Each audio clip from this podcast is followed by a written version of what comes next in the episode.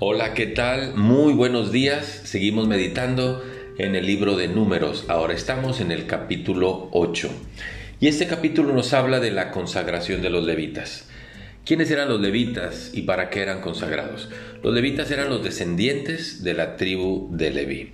El Señor quiso tomar a los descendientes de esa tribu y consagrarlos para todo lo que tenía que ver con el trabajo en el tabernáculo, con el servicio en el tabernáculo, con el ministerio del tabernáculo.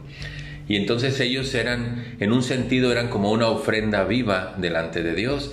El Señor dijo, todos los levitas son míos y servirán en el tabernáculo, pero necesitas dedicármelos como si fuera una ofrenda. Si ustedes recuerdan, el holocausto era una ofrenda del todo quemada.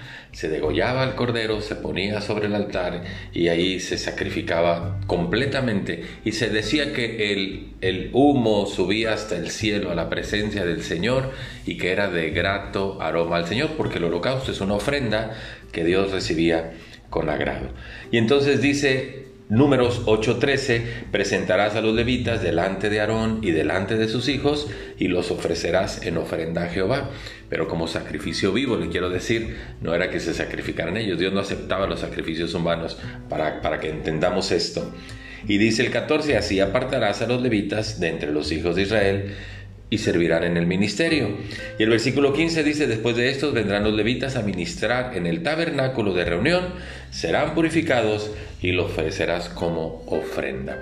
Ellos se dedicaron a servir al Señor como una ofrenda viva.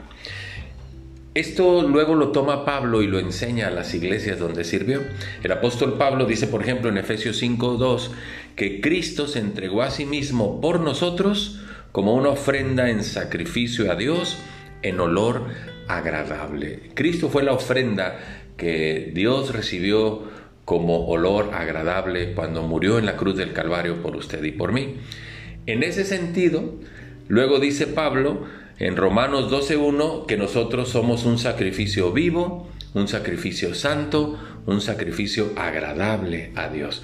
Así deben de ser nuestras vidas, como una ofrenda al Señor, pero en sacrificio vivo. Si en la antigüedad se sacrificaban, se degollaba el cordero y ya, ya valga la expresión, ya sacrificado se entregaba al Señor, pues ahora nosotros no, nosotros debemos ser un sacrificio, pero vivo, santo, y agradable a Dios, como lo fue Cristo en su vida que agradó al Señor.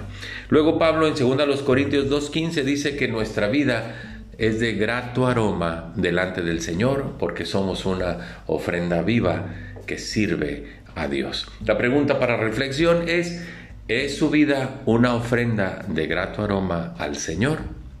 Muchas gracias, que Dios le bendiga, hasta pronto.